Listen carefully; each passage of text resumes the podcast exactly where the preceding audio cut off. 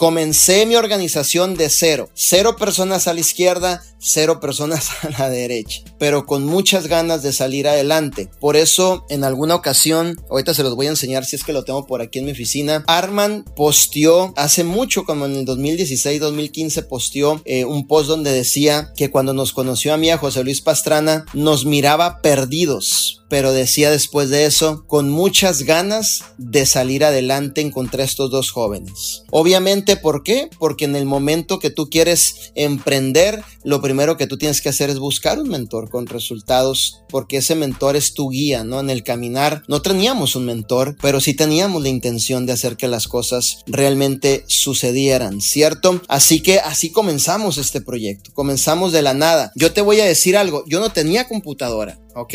Yo, ¿sabes de dónde metía yo las órdenes? Desde mi teléfono metía las órdenes, tenía un teléfono bien viejito, platicaba con los clientes, siempre le he dado muchas gracias a Dios porque he sido una persona que hallo gracia en los ojos de la persona, o sea, yo entraba mucho en confianza rápido en una llamada, a tal grado que me daban las tarjetas de crédito, yo le decía a las personas, ¿sabes qué? Mira, ahorita estoy en una junta con los dueños de la empresa y ni estaba en una junta con los dueños de la empresa, pero yo tenía que demostrar postura en algún punto de mis comienzos para crear confianza con las personas. Yo le decía, mira, ahorita termino la junta y con la información que me diste meto tu orden y te mando tu orden. Y no es cierto, estaba en la construcción, estaba pegando techos, estaba sudando ahí a 110 grados. Se me salían las lágrimas cuando el maestro de la construcción me decía, este, tráeme, porque ponían las hojas enfrente y las tenía que llevar hasta atrás. Y él tenía esta frase o esta pronunciación, me decía, hasta que reviente el burro, Manuel, tráete todas las hojas. No era si quería, no era cómo te sentía, a mí no me importa, me las llevas para atrás y me las acomodas ahí. Y en un calorón que yo decía, my God, lo bueno que siempre usaba lentes